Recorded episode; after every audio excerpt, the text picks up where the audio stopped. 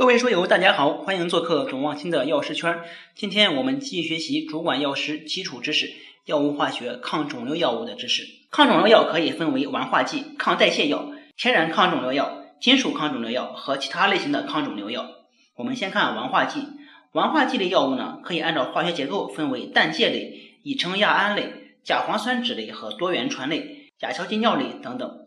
我们先看氮芥类。氮芥类药物的结构可以分为两部分。烷基化部分和载体部分，烷基化部分是抗肿瘤活性的功能基，载体部分可以用以改善药物在体内的吸收、分布，提高选择性以及抗肿瘤的活性，但也会影响药物的毒性。作用机制里面，脂肪氮基的氮原子碱性比较强，在体内生成乙烯亚胺离子，具有强的亲电性，极易与细胞中的亲核中心发生烷基化反应。芳香氮基的氮原子碱性减弱。在体内仅失去氯原子，形成碳正离子，再与细胞中的亲核中心发生烷基化反应。第二类呢是乙称亚胺类，脂肪氮介药物在体内转变成乙称亚胺活性中间体而发挥烷基化作用。为了降低乙称亚胺集团的反应性，在氮原子上引入烯电子集团，以达到降低毒性的目的。代表药物呢就是赛替派。亚硝基尿类的代表就是卡莫斯汀。烷化剂的重点药物里面。第一个是环磷酰胺，环磷酰胺呢是白色晶体或者结晶性粉末，失去结晶水即液化，可溶于水，水溶液不稳定，遇热易分解，在体外几乎没有抗肿瘤活性，在体内正常组织中可经酶促反应转化为无毒的代谢物，故对正常组织一般没有影响，而在肿瘤细胞中因缺乏正常组织所具有的酶。故不能进行相应代谢，而分解成有毒的磷酰氮芥。环磷酰胺是前体药物，抗癌谱较广，主要用于恶性淋巴瘤、急性淋巴白血病、多发性骨髓瘤、肺癌和神经细胞瘤等的治疗，毒性比其他氮芥类的药物要小一些。第二个药物就是卡莫斯汀，卡莫斯汀呢又名卡氮芥，属于亚硝基尿类，具有广谱抗肿瘤活性。由于结构中的贝塔氯乙基具有较强的亲脂性。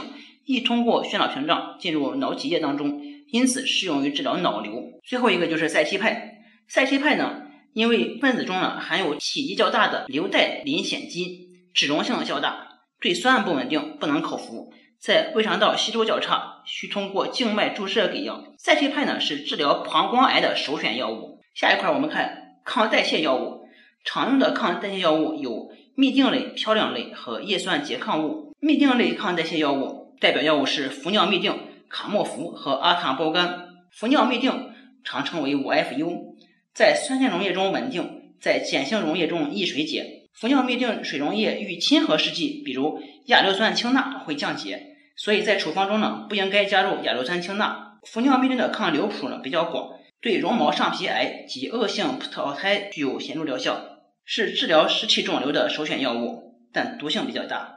下一个药物呢是卡莫福，卡莫福侧链的酰胺键在体内水解会释放出氟尿嘧啶，因此被认为是 5-FU 的前药。下一个是阿糖胞苷，阿糖胞苷呢是嘧啶类的抗代谢药物，它在体内转化为活性的三磷酸阿糖胞苷，发挥抗癌作用，主要用于治疗急性粒细胞白血病。下一个是嘌呤类抗代谢药，代表药物就是球嘌呤，球嘌呤又名六球基嘌呤，球嘌呤极微溶于水。遇光易变色，在氨溶液中与硝酸银作用，可生成白色沉淀。球嘌呤对急性淋巴细胞白血病效果较好。下一个分类，我们看金属铂配合物，主要就是顺铂。